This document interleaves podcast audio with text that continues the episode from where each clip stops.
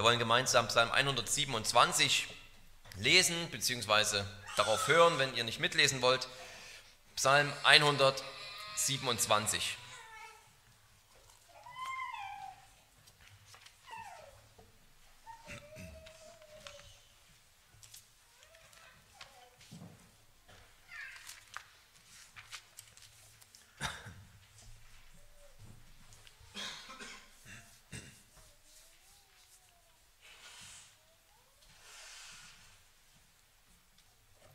ein Wallfahrtslied von Salomo. Wenn der Herr nicht das Haus baut, dann arbeiten umsonst die daran bauen. Wenn der Herr nicht die Stadt behütet, dann wacht der Wächter umsonst. Es ist umsonst, dass ihr früh aufsteht und spät aufbleibt und sauer erworbenes Brot esst. Solches gibt er seinem Geliebten im Schlaf. Siehe, Kinder sind eine Gabe des Herrn. Die Leibesfrucht ist eine Belohnung. Wie Pfeile in der Hand eines Helden, so sind die Söhne der Jugend. Wohl dem Mann, der seinen Köcher mit ihnen gefüllt hat. Sie werden nicht zu Schanden, wenn sie mit den Widersachern reden im Tor. Wort des lebendigen Gottes. Ja, liebe Geschwister, wir, wir alle wissen, dass wir in einer kinderfeindlichen Zeit leben. Vielleicht gab selten eine Zeit, die so kinderfeindlich war wie unsere. Da ist zum einen, dass man überhaupt keine Lust mehr hat, Kinder in die Welt zu setzen. Einerseits, weil man sie auf dem Altar des, der eigenen Karriere opfert und man muss erstmal Karriere machen, man muss erstmal das, das Ruhebett sozusagen und das finanzielle Ruhebett gut etabliert und aufgebaut haben, bevor man sich dann Familie und Kinder widmen kann. Und dann sind die Frauen an die 40 und wundern sich darüber, warum es mit dem Kinderkriegen nicht mehr funktioniert. Dann wird uns natürlich eingeredet, wir sollen am besten sowieso weniger Kinder kriegen wegen unseres CO2-Fußabdrucks, den wir für die nächste Generation hinterlassen. Wenn die Kinder dann einmal gezeugt wurden, dann ist natürlich der Mutterleib heute sowieso einer der gefährlichsten Orte für ein Baby, weil Kinder zu Tausenden in Deutschland jährlich abgetrieben werden. Und wenn sie dann einst geboren werden, dann kann man heutzutage die Kinder kaum mehr in einen Kindergarten oder in irgendeine Kinderkrippe schicken, weil sie dort indoktriniert werden mit einer wirklich satanischen Ideologie, der Transgender-Ideologie, die Kinder völlig zerstört. Ja, es ist eine kinderfeindliche Gesellschaft, in der wir leben, von vor der Zeugung bis nach der Geburt. Und dabei zeigt uns dieser Psalm, dass Kinder gerade in der Vorsehung Gottes sein Geschenk sind. Ein Geschenk, das uns in gerade unserer Vergänglichkeit, gerade angesichts der Mühe, mit der wir unser sauer erworbenes Brot essen, sozusagen Gottes Geschenk sind, durch das wir über eine Generation hinaus und über die Mühen und die Vergänglichkeit, die jede Generation einzeln erfährt, tatsächlich bleibenden Einfluss haben und bleibenden Segen haben durch die Kinder. Das ist Gottes Geschenk in der Vorsehung, um gerade sozusagen etwas von diesem Fluch der Vergänglichkeit, unter dem wir leiden, teilweise aufzuheben. Und deswegen geht es in dieser Predigt hier viel um die Vorsehung und darum, wie in Gottes Vorsehung sozusagen die Kinder seine Gabe sind, um ja zu unserem Segen, sein Geschenk angesichts der Mühen, die wir hier in diesem Psalm auch hören. Und wir wissen aber gleichzeitig auch, dass Kinder, selbst viele Kinder, selbst viele fromm erzogene Kinder uns letztlich nie von, diesem, von dieser Vergänglichkeit befreien können. Das wäre dann höchstens ein ewiger Zyklus. Jede Generation zeugt eine neue Generation, die wieder eine neue Generation zeugt, die aber alle trotzdem unter der Vergänglichkeit bleiben. Und so müssen wir unseren Blick auch auf, durch diesen so mit Weisheit und Vorsehung sozusagen gespickten Psalm darüber hinaus erheben auf Christus. Und das wollen wir tun. Zuerst einmal, indem wir uns über diese Vorsehung hier Gedanken machen, in dem ersten Punkt, wo wir die Frage beantworten wollen oder der Frage nachgehen wollen, wer überhaupt baut. Das ist ja die, eine der Fragen. Wer baut überhaupt hier das Haus? Das Prinzip soll verdeutlicht werden, gleich in der ersten Zeile, das versteht jeder beim ersten Lesen, dass wir Menschen völlig abhängig sind in allem. Es ist egal, worum es geht, ob wir echte Häuser bauen, da brauche ich gar nicht anzufangen aufzuzählen, was dabei alles schiefgehen kann, wie viel dabei kaputt gehen kann, wie viel da, wir dabei umsonst arbeiten, nur um überhaupt ein Haus fertigzustellen. das sozusagen in der damaligen Gesellschaft ja sowieso nicht einfach von irgendeinem Bauunternehmen gemacht wurde, sondern auch durch Söhne und Kinder mitgebaut wurde. Aber wir können auch unsere Gesundheit nehmen. Ja, wenn der Herr nicht gesund macht, arbeitet der Arzt umsonst. Und wenn der Herr dir nicht die ersehnte Arbeitsstelle gibt, dann bewirbst du dich umsonst. Wir sind in allem abhängig. Dieser Psalm, der passt gut in die Weisheitsliteratur. Das heißt also zum Beispiel ins Buch der Sprüche oder wir könnten ihn auch gut im Buch der, der, äh, des Predigers erwarten mit dieser Betonung der Vergänglichkeit, dass alles irgendwie eitel ist. Es gibt Sprüche, die genau diese Wahrheit auch ausdrücken. Alles ist an Gottes Segen gelegen. Unser Mühen fügt allem nichts hinzu. Und Weisheitsliteratur heißt, dass wir diesen Psalm nicht nur heilsgeschichtlich auf Jesus auslegen, sondern dass wir ihn tatsächlich auch als, als einen Psalm ansehen, der in unser Alltagsleben, ins Alltagsleben dieser Welt hineinspricht, sogar in das Alltagsleben der Ungläubigen, selbst wenn sie das nicht erkennen oder verstehen. Auch für sie gilt das. Auch sie fallen ja unter Gottes Vorsehung und Weisheit hat mit, viel mit der Vorsehung Gottes zu tun. Selbst wenn Ungläubige es nicht anerkennen, steht und fällt auch ihr Haus bauen und ihr Bewerben und ihr Arztbesuch und ihre gesunde Ernährung unter diese Abhängigkeit von Gott. Und auch für sie sind Kinder ein Segen, um in gewisser Weise diese Vergänglichkeit, diese Mühe, mit der sie beladen sind, genauso wie wir Gläubigen, ein bisschen sozusagen zu relativieren. Die menschliche Bedeutungslosigkeit ist hier dann der Hauptfokus. Und das heißt nicht, dass wir uns einfach zu entspannt zurücklehnen können. Das wäre dann, was man Fatalismus bezeichnen kann. Ich habe sowieso keinen Einfluss darauf. Ich kann sowieso nichts ändern an meiner Situation. Ich kann mich zurücklehnen. Ich bin ja komplett abhängig. Es ist womöglich sogar alles ohnehin vorherbestimmt. Was kann ich da tun? Ich kann genauso gut gar nicht erst anfangen, ein Haus zu bauen. Ich kann genauso gut es unterlassen, Wächter aufzustellen, damit sie die Stadt bewachen. Sie können ja ohne Gott sowieso nicht wachen. Das wären dann all die falschen Schlussfolgerungen aus diesem Psalm, die wir nicht ziehen wollen. Denn die Schrift quillt über mit Stellen, wo unsere Verantwortung betont wird. Die Verantwortung sei es im Gemeindebau oder sei es beim Städtebau. Der Fleiß bei der täglichen Arbeit und der Fleiß in der geistlichen Arbeit, der Heiligung. In allem sind wir abhängig von Gott und haben gleichzeitig eine große Verantwortung. Das macht dieser Psalm ja so deutlich. Deswegen stellen wir diese Frage, wer baut eigentlich das Haus? Es sind ja Erbauer da, die mühen sich ab, die arbeiten daran. Es sind ja Wächter da, die die Augen offen halten. Und das soll auch so sein. Das, hier wird das Zusammenwirken von Gott und Menschen beschrieben, aber es ist eben kein schön ausbalanciertes 50-50-Verhältnis zwischen dem Bauen Gottes und unserem Bauen. Er tut seine 50 Prozent, wir tun unsere 50 Prozent und insgesamt haben wir dann eben ein schönes, fertiges Haus. Und wenn es nicht misslingt, dann liegt es sozusagen immer daran, dass wir unsere 50 Prozent nicht eingehalten haben oder was. Wir können auch nicht davon reden, dass Gott 99 Prozent tut und wir tun 1 Prozent. Also wenn man versucht, mit einem Kreisdiagramm sich das vorzustellen, wie viel Prozent, was für ein kleines Kuchenteil sozusagen geht an Gott und, oder an uns, welcher große Teil geht an Gott, dann kommen wir damit nicht weiter. Das ist das falsche Bild. Wir haben eine kreatürliche, geschöpfliche Verantwortung und Freiheit zu handeln, zu tun, zu bauen, zu wachen, uns zu bewerben, uns gesund zu ernähren, die innerhalb seiner göttlichen und völlig souveränen Freiheit besteht.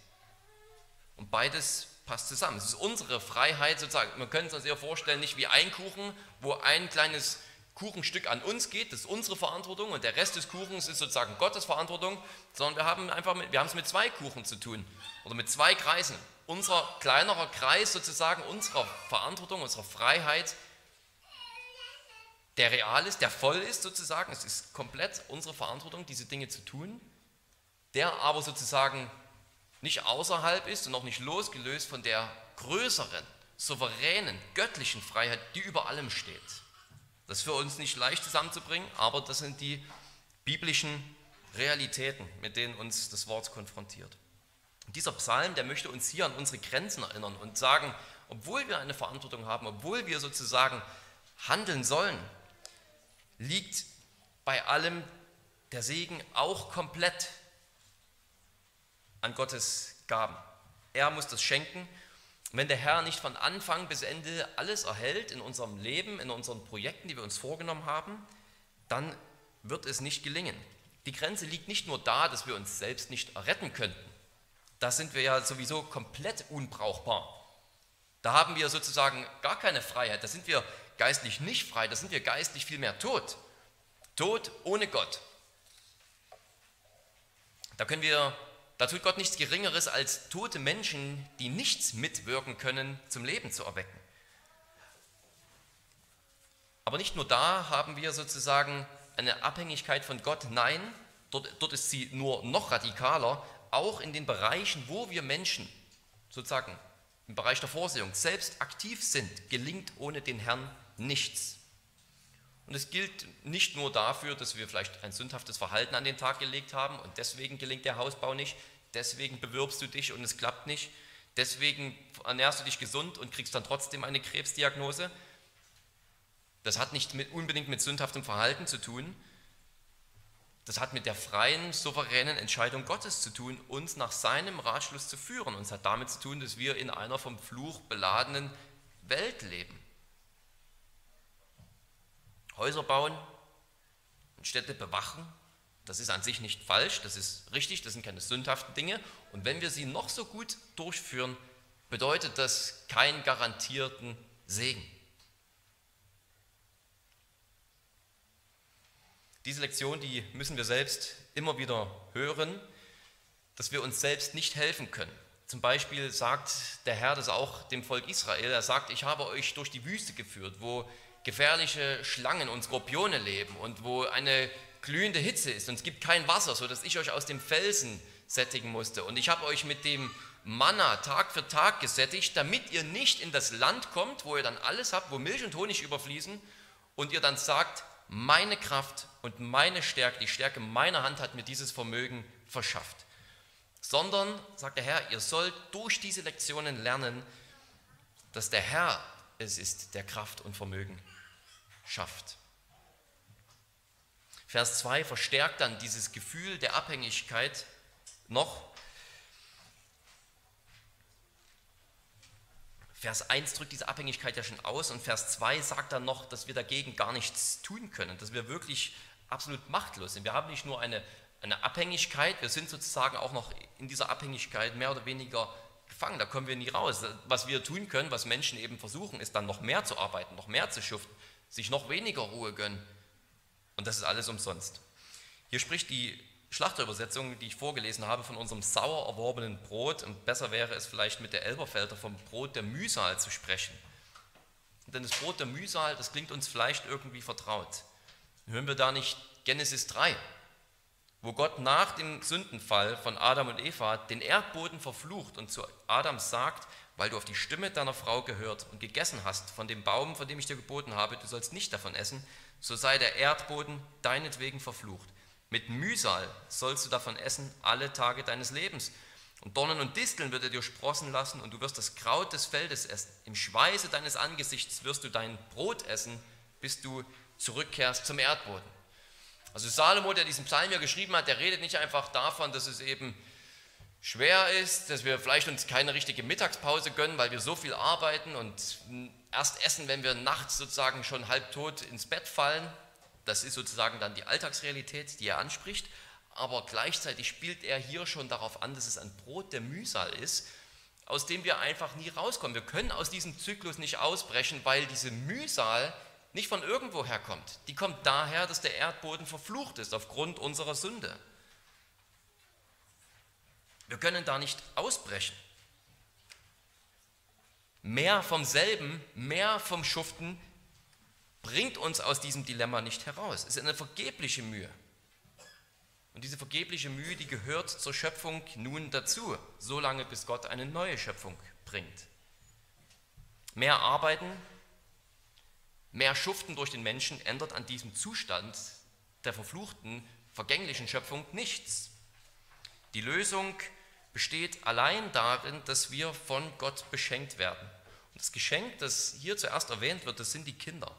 In Versen 1 und 2 wird also gesagt, auf unsere Mühe folgt nicht automatisch der erwünschte Lohn. Aus dem Bauen in das wir so viel Schweiß investieren, folgt nicht zwangsläufig das ersehnte Haus.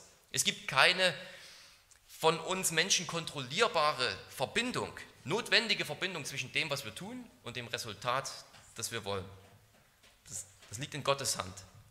Und so wird jetzt in den Versen 3 bis 5 beinahe eine Antwort gegeben auf dieses Problem, auf dieses Prinzip aus den Versen 1 und 2.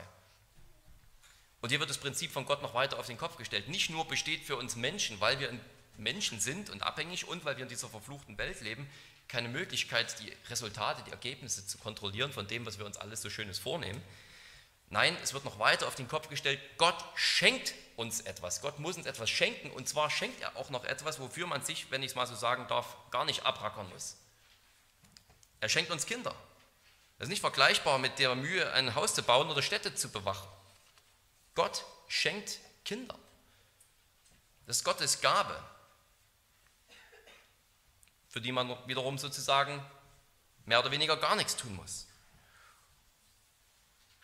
Und mit diesem reichen Kindersegen soll sozusagen eine Antwort gegeben werden auf diese Spannung aus den Versen 1 und 2, auf dieses Problem dort. Das merken wir ja schon, dass sozusagen Vers 2 damit endet. Ja, der Herr gibt es den Seinen im Schlaf. Hier merken wir schon, okay, wir brauchen ein Geschenk als Antwort auf dieses Brot der Mühsal. Und dann wird in den Versen 3 bis 5 dieses Geschenk weiter erklärt. Das sind die Kinder. Es gibt hier auf Hebräisch auch ein Wortspiel, das diesen Psalm schön zusammenbindet. Das kriegen wir eben nicht mit so. Das ist, dass auf Hebräisch die Wörter bauen aus den Versen 1 und 2 oder Vers 1 bauen und das Wort für Söhne sehr ähnlich klingt. Und die Worte klingen sehr ähnlich. Unser Bauen garantiert nichts, aber die Söhne als Geschenk sind Gottes Antwort darauf. Und hier gibt es dann eine Diskussion, was für streitig, in was für Art Streitigkeiten sozusagen hier die Söhne, die Kinder von Vorteil sind, wie sie ihrem Vater beistehen können. Es ist möglicherweise ein positiver Einfluss in der Gesellschaft, diese Gegner, die im Tor sind. Das könnte sozusagen dann der, der Justizbereich sein, dass sie sozusagen die, den Einfluss des Vaters in dieser Gesellschaft ausbreiten. Das kann sein. Andere sagen, dass es hier wirklich Feinde sind. Es gibt auch Formulierungen, dass Feinde im Tor sind und das sind echte Feinde, die abgewehrt werden müssen. Das würde dann gut mit dem Bild von Pfeil zusammenpassen, dass Söhne mit Pfeilen verglichen werden oder Kinder allgemein auch. Ich rede ja auch von der Leibesfrucht. Aber ich denke, was für Art Feinde hier genannt wird, das ist gar nicht so entscheidend. Ähm, und was der Kontext ist, ob es jetzt Feinde von außen sind, sozusagen kriegerische Situationen oder gesellschaftlicher, sozialer Widerstand. Wir haben es hier wahrscheinlich eben mit einem Mann zu tun, der eben Verantwortung hat. Verantwortung für die Stadt, Verantwortung Häuser zu bauen, Verantwortung die Stadt zu bewachen, der Einfluss hat, zum Guten ausüben will, der aber auch Feinde hat, seien sie jetzt eben von außen oder von innen und wie kann er da vorankommen? Wie wird dann sein Projekt dieses hochgestellten Mannes sozusagen gesegnet, indem er viele Kinder hat, die seine Sache fördern und ihn dabei unterstützen? Das sozusagen, so kann bleibend ein positiver Einfluss von diesem Mann auf diese Stadt ausgehen. Das ist vielleicht der Gedanke hier. Ich denke also, dass es wirklich darum geht in diesem Psalm, dass Gott generationenübergreifend arbeitet. Gerade aufgrund unserer Sünde und gerade aufgrund des Fluches der Vergänglichkeit ist jede einzelne Generation in sich schwach. Jede einzelne Generation, jeder von uns hat blinde Flecken für bestimmte gesellschaftliche Probleme. Und dann sind es häufig Kinder, die etwas wahrnehmen, was die ältere Generation gar nicht gesehen hat. Oder Gott verwehrt der älteren Generation bestimmte Dinge zu tun, die dann aber in Gottes Vorsehung ein, zwei Generationen später erfolgreich durchgeführt werden können. Und so steckt schon hier in diesem Nachdenken über die Vorsehung, über diese Weisheitsprinzipien eine Lektion für uns drin, eine geistliche Lektion, eine Lektion über den Kindersegen. Dass wir den Kindersegen wirklich erkennen und feiern. Erkennen, dass Kinder wirklich einen echten Vorteil für Familien bringen und für die Gesellschaft bringen. Und das ist vielleicht etwas, was wir heute wieder mehr denn je betonen müssen. Diese geschöpfliche Realität, dass wir darauf angelegt sind, fruchtbar zu sein, uns zu vermehren und dass dadurch etwas Gutes hervorkommt, etwas, was sogar noch hilfreich ist wenn man um die Gesellschaft sozusagen ringt und wenn man hier in dieser Welt leben will.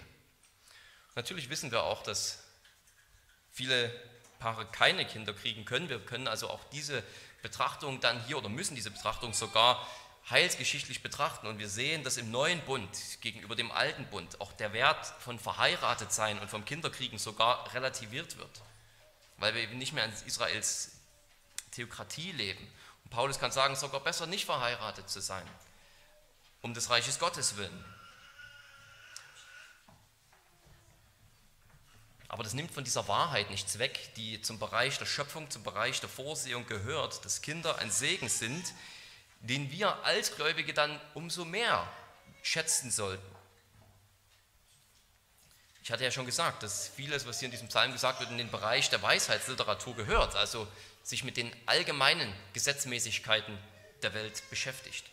Und da sieht man wirklich, wie töricht die heutige Gesellschaft ist, weil in der heutigen Gesellschaft wirklich genau alles auf den Kopf gestellt wird.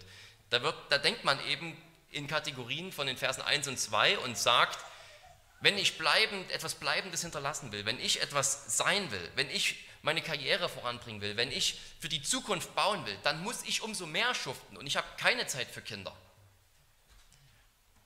Man will bleibenden Einfluss haben und will deswegen gerade keine Kinder haben und investiert alles in ein Leben der Karriere nur aus eigener Kraft. Und der Psalm stellt es auf den Kopf, er sagt es andersrum. Du kannst dich mühen, wie du willst. Ich meine, spätestens nach deinem Tod ist sowieso dann alles vorbei. Dein Einfluss schwindet innerhalb von Jahren. Wenn man bleibenden Einfluss haben will, wenn man bleibend bauen will, Gutes tun will, dann eben gerade indem man in die Kinder investiert, weil man seine eigene Vergänglichkeit und den Fluch, der auf dieser Schöpfung liegt, wirklich begriffen hat. Du hast gerade Einfluss dadurch und schaffst etwas Bleibendes dadurch, indem du in Kinder investierst und das, sozusagen das, dein Potenzial vervielfachst, statt alles von früh und in dein früh bis spät gearbeitetes Leben zu investieren. Aber denken wir hier, dass es natürlich auch nicht nur um kleine Kinder geht, so süß das immer ist, wenn kleine Kinder um uns herum unterwegs sind und rennen und, und reden und Quatsch machen, sondern hier in diesem Psalm geht es um wohlerzogene junge Erwachsene wohlerzogene junge Erwachsene, Männer noch vor allem hier in diesem Psalm, sie werden verglichen mit Pfeilen, also mit kriegsbereiten Waffen. Die sind einsatzbereit. Das sind nicht kleine Kinder, um die es hier geht, das ist toll, aber hier geht es um Leute, die man eben in, in, den, in, der Zeit seiner Jugend, was auch immer, wie weit auch immer das reicht, äh, gezeugt hat, sodass sie eben einsatzbereit sind, wenn der Vater selbst noch mitten im Kampf und in der Kraft steht und aktiv ist, dann können sie ihm beistehen. Das ist der Segen von Kindern, den wir auch äh, hochachten sollten, der für uns alle, die, die Eltern sind, natürlich auch eine Ermahnung ist und eine Ermutigung, wirklich in die, auch in die Erziehung von Kindern zu investieren, dass wir wirklich einen vollen Köcher haben.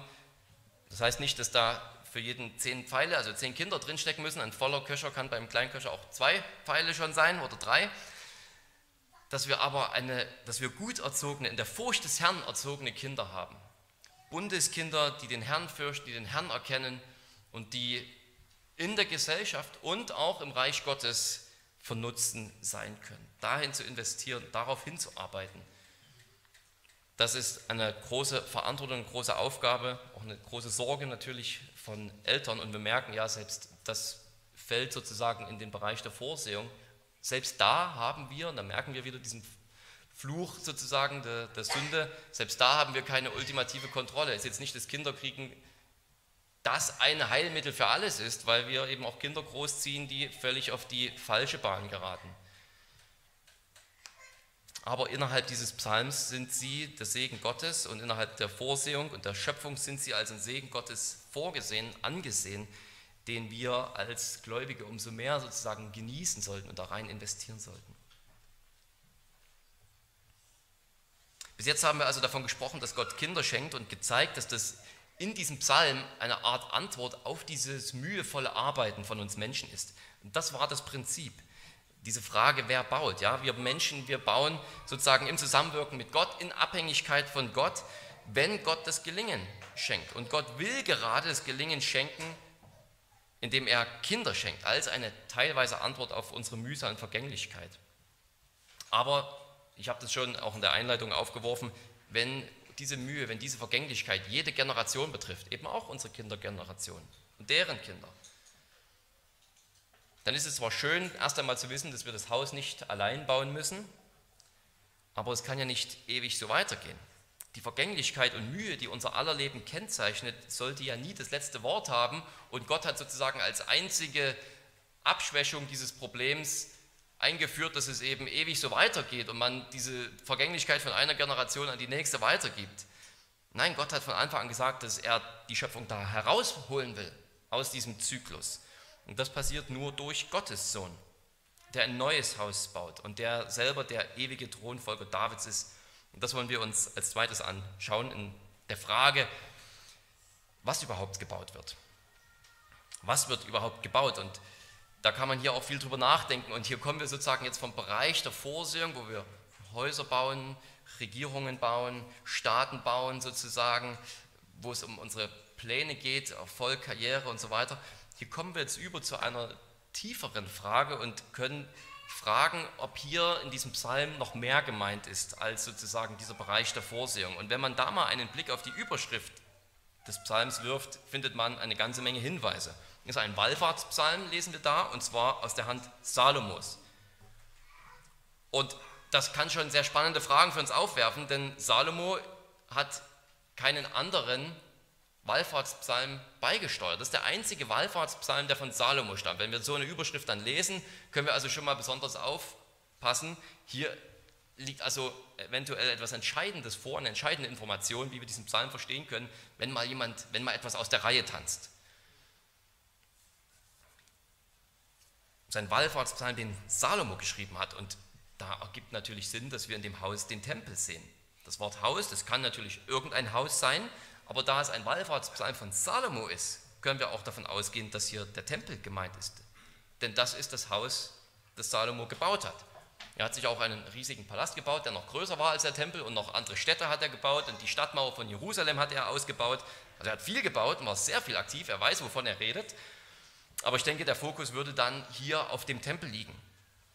Und in Vers 2 heißt es, ja, so viel gibt er seinem Geliebten im Schlaf. Und Geliebter, das ist ein Name, den Gott selbst Salomo gegeben hat.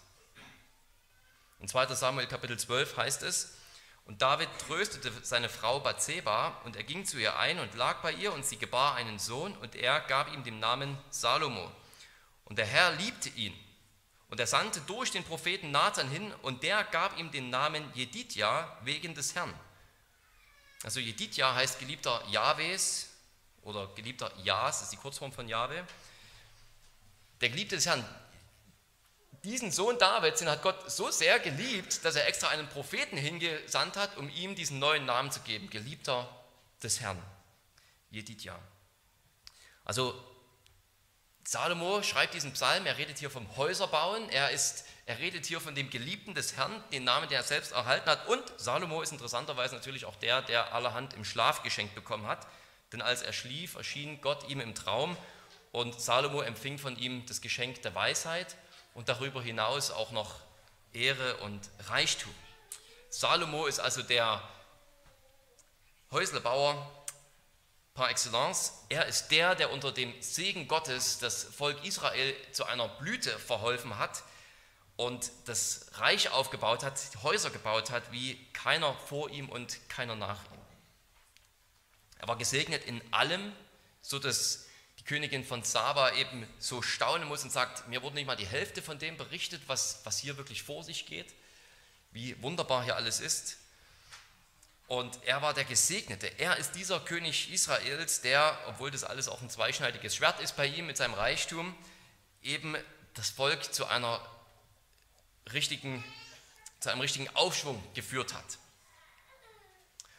Und selbst dem, dem anscheinend alles gelang, der Israel zu einer solchen Handelsnation und aufstrebenden Nation geführt hat, selbst der sagt eben, dass seine Abhängigkeit von Gott besteht in allem, was er baut, in jedem seiner Bauprojekte, in jedem seiner Handelsbeziehungen und so weiter.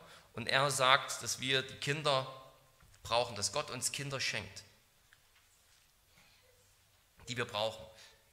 Daher redet Vers 1 eben wahrscheinlich, wenn es von einem Haus redet, hier nicht zuerst von dem Haus im Sinne einer Familie, dem Haushalt, dem Hausstand, sondern von einem echten Haus, wahrscheinlich dem Tempel und einer echten Stadt.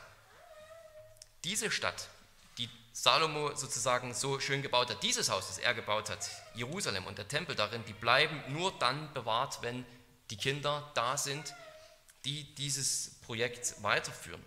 Und hier kann man schon gut den Bogen zu Christus schlagen, denn wir wissen natürlich, dass Zion völlig zerstört wurde. Wir wissen, dass der Tempel zerstört wurde. Und das war der menschlichen Sünde zu verdanken. Das war nicht nur allgemein sozusagen Teil der Vorsehung Gottes, es war eine Antwort auf die Sünde und den Unglauben Israels. Aber damit die menschliche Sünde und die Vergänglichkeit der Teufel nicht siegen, hat Gott ein neues Haus gebaut und Christus hat die Gemeinde gebaut.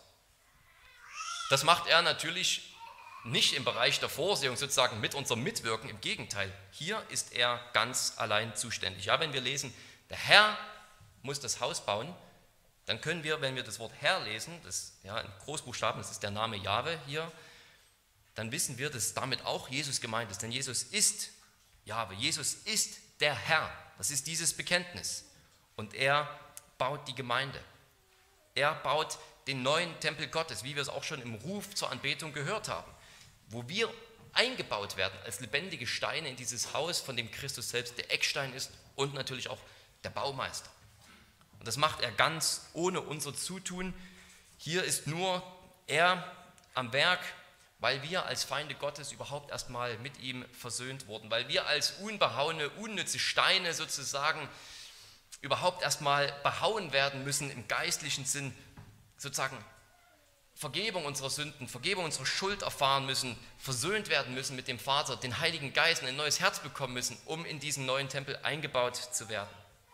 Er hat uns versöhnt mit dem Vater. Er hat uns mit seinem Blut erkauft, die wir tot waren in unseren Übertretungen und Sünden, um uns in diesen Tempel einzubauen. Er hat uns mit seinem Heiligen Geist beschenkt und es ist diese, seine Gegenwart beim Vater, von dem er den Heiligen Geist ausgießt auf die Gemeinde. Und es ist diese Gegenwart des Heiligen Geistes, seines Geistes in uns, die uns zu solchen lebendigen Steinen und zu dem Wohnhaus Gottes werden lässt. Jahwe muss das Haus bauen, das ist Christus. Er ist auch der Pfeil in der Hand des himmlischen Vaters, mit dem er die Feinde vernichtet.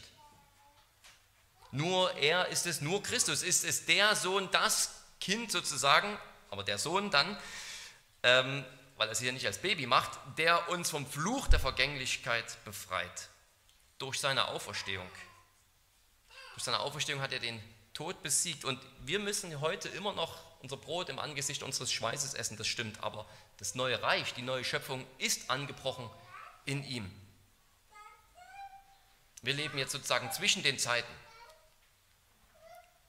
Zwischen dieser zwischen dieser Zeit der alten Schöpfung, in der wir noch leben, aber zu der wir nicht mehr gehören, und in Erwartung der neuen Schöpfung, wo es diese Mühsal nicht mehr gibt, zu der wir jetzt schon gehören, auch wenn wir noch nicht darin leben. Schauen wir auch auf Psalm 128, die passen sehr gut zusammen, die zwei Psalmen muss man auch irgendwie parallel lesen. Da wird gesagt, also wird ein Mann glücklich gepriesen, werden die glücklich gepriesen, die dem Herrn nachfolgen die Gott nachfolgen im Glauben. Dort heißt es über sie, dann über diese Leute, denn essen wirst du die Arbeit deiner Hände. Gut steht es um dich. Hier ist also nicht mehr vom Brot der Mühsal die Rede, sondern hier ist dann von einem die Rede, der dem Herrn nachfolgt und die Arbeit seiner Hände essen wird. Die Arbeit seiner Hände wird nicht einfach vergehen, die wird nicht irgendwie zugewuchert von Disteln und Dornen, die ist nicht schwer, sondern er darf das genießen. Das ist sozusagen hier diese diese Antwort noch einmal auf Psalm 127. Und der Kontrast kommt daher, dass hier eben einer ist, der den Herrn fürchtet. Das heißt, hier ist von Gläubigen die Rede. Das ist kein Wohlstandsevangelium, aber wenn wir Psalm 127 eben, wenn Psalm 127 bewusst auf den Fluch der Vergänglichkeit aufgrund unserer Sünde hinweist, dann ist sozusagen Psalm 128 wieder Teil des Kontrastes zu Psalm 127, wo gesagt wird, die dem Herrn nachfolgen, die werden ihr Brot essen. Gut steht es um dich, wenn du dem Herrn nachfolgst, wenn du im Glauben mit Christus lebst. Ja, es nimmt nicht die Schwierigkeiten, die wir in diesem Leben, in dieser Vorsehung erfahren, weg, aber es steht gut um uns. Wir gehören schon zu etwas Neuem, zu einem neuen Haus, das Gott gebaut hat, zu einer neuen Schöpfung. Ich hatte bereits gesagt, dass es also hier diese Wortspiele gibt, zum Beispiel zwischen dem Wort bauen und dem Wort Söhne. Dann haben wir diese Doppeldeutigkeit des Wortes Haus, dass es eben das Haus sein kann, aber es kann auch die Familie sein, die Nachkommenschaft, kann auch, wurde auch äh, teilweise benutzt für das ganze Haus Israel natürlich, also das ganze Volk sogar. Und deswegen können wir diesen Psalm, der so viel mit Vorsehung und Weisheit zu tun hat, eben auch prophetisch auf den Messias, auf Jesus hin lesen. Gerade wenn wir über das Wort Bauen und Söhne und Haus nachdenken, denn nicht nur Salomo hat ein Haus für Gott gebaut. Denken wir an Salomos Vater, König David. Der hatte auch schon die Idee, für Gott ein Haus zu bauen und Gott sagt ihm, nein, nein, wir machen es anders herum. Du baust nicht mir ein Haus, sondern ich baue dir ein Haus. Und damit meint er Davids Königslinie. Und Salomo, der diesen Psalm schreibt, ist dann der erste Sohn aus dieser Königslinie wo sich schon die Frage stellt, ob er sozusagen dieser Sohn ist, der ewig auf dem Thron sitzt. Ist er natürlich nicht. Aber Salomo ist der erste Sohn aus dieser Königslinie, aus diesem Haus, sozusagen, was aus Kindern besteht. Nicht nur aus Steinen, sondern aus Kindern. Dieses Haus, das Gott dem David baut. Und auch wenn Vers 1 eben von einer echten Stadt, einem echten Haus spricht, kann es sein, dass sozusagen hier Salomo auch über die Verheißung, die an seinen Vater ergangen ist, reflektiert und über das Verhältnis zwischen diesen Häusern, zwischen dem Tempel und den Menschen, ja, was sozusagen dann natürlich immer mehr verschmelzt auch. Ähm, und wir wissen dann, dass der Tempel eben die Menschen sind. Der neue Tempel. Und Salomo ist sozusagen der erste hier aus dieser Linie Davids, der sagt, wir können Tempel bauen, wir können Wohnhäuser bauen, wir können Städte bauen und bewachen, das ist alles gut, aber wir brauchen dieses Erbe von Gott, diese Belohnung von Gott. Kinder, Söhne brauchen wir. Und zwar bis der Sohn kommt, der ewig auf dem Thron Davids sitzt und alle Feinde im Tor werden unter seine Füße als Schemel gelegt. Wenn dieser Sohn kommt, dann haben wir Ruhe und essen das Brot unserer Arbeit, essen vom Baum des Lebens.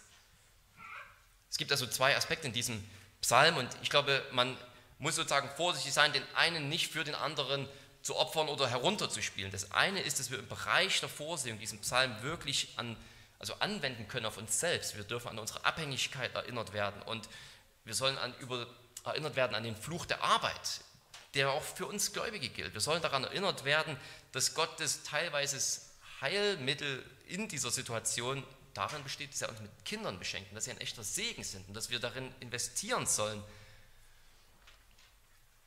die Kinder in der Furcht des Herrn zu erziehen.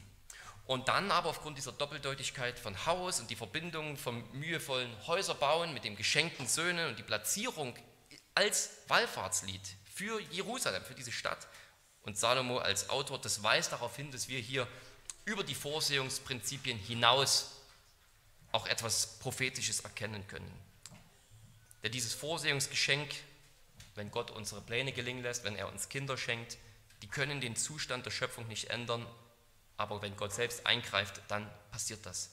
Wenn er durch seinen Sohn eingreift, dann kommt ein neues Haus zustande und geistliche Söhne, die bleiben in Ewigkeit. Für uns kommt heute beides zusammen, die wir in Christus Teil der neuen Schöpfung sind, zu Gottes Haus gehören und für ihn leben und wirken wollen und gleichzeitig noch in dieser Schöpfung leben und seine Gaben genießen. Und das alles, was wir eben in dieser Schöpfung tun und was wir in dieser Schöpfung zur Ehre Gottes tun, Zudem sagt uns wiederum Christus, gemäß Vers 1, ohne mich könnt ihr nichts tun. Dort handeln wir in allen Bereichen der Vorsehung des Reiches der Welt und dem Himmelreich sozusagen. In allem handeln wir, wenn wir zur Ehre Gottes handeln, in dieser Abhängigkeit von Christus, der uns das Leben geschenkt hat und Tag für Tag erhalten muss, der uns Gelingen geben muss und uns geistlich bei sich halten muss. Amen. Lasst uns beten. Allmächtiger Gott und Vater, Wir danken dir dafür, dass du in deiner Vorsehung wachst und regierst. Wir sind in dieser Abhängigkeit von dir, eine Abhängigkeit, in der wir auch noch sein werden, wenn wir eines Tages in deinem Reich sind. Denn auch dann wirst du der Schöpfer sein und wir das Geschöpf. Auch in deiner neuen Welt, Vater, ist alles an deinem Segen gelegen. Aber dann wird es nicht mehr den Fluch der Sünde geben. Dann muss nicht mehr sozusagen der Vergänglichkeit Einhalt geboten werden. Dann, dann ist nicht ständig das, das Chaos und das, das, das Böse, das Dunkle da, das unsere Arbeit ruinieren will. Ja, dann, dann leben wir in einer vollkommenen Einheit mit dir und mit der ganzen Schöpfung und wo alles unter deinem Segen ist. Und dort wird die Abhängigkeit wunderbar empfunden werden von uns, wo wir tun, was wir uns vornehmen und es kommt heraus, was wir uns vornehmen, weil es auch deinem Willen entspricht. Herr, wir freuen uns auf diesen Tag und wir bitten dich, dass wir in Erwartung dieses Tages jetzt leben. Hilf uns, dass wir in Erwartung dieses Tages jetzt unsere Kinder erziehen, dass wir sie auf dich hinweisen, dass wir den Wert von Kindern zu schätzen wissen und verteidigen, dass wir uns für die Kinder einsetzen, dass wir in ihre geistliche Erziehung investieren. Wir bitten dich, dass wir Christus klar sehen in diesem Psalm und auch in vielen anderen, wo, wo er manchmal nicht ganz so leicht für uns vielleicht zu entdecken ist auf den ersten Blick, Herr, aber alles hängt von ihm ab, alles hängt davon ab, dass du durch ihn eine neue Welt gebracht hast und die, den Tod besiegt hast, schon in seiner Auferstehung. Und wir dürfen an diesem Geschenk jetzt schon Anteil haben, die wir mit ihm gestorben und mit ihm auferstanden sind und mit ihm ähm, sitzen zu deiner Rechten, bis wir dann eines Tages seine Wiederkunft ja, sehen dürfen und in dein Reich eingehen. Wir freuen uns auf diesen Tag und wir bitten dich, dass du uns in allen Belangen des Alltags und der Vorsehung immer wieder neu vor Augen führst, dass wir ohne ihn, ohne Christus nichts tun können. Ebenso in unserem Heil, unserer Heiligung. Dir, dem dreieinen Gott, Vater, Sohn und Heiliger Geist, sei Ehre in Ewigkeit. Amen.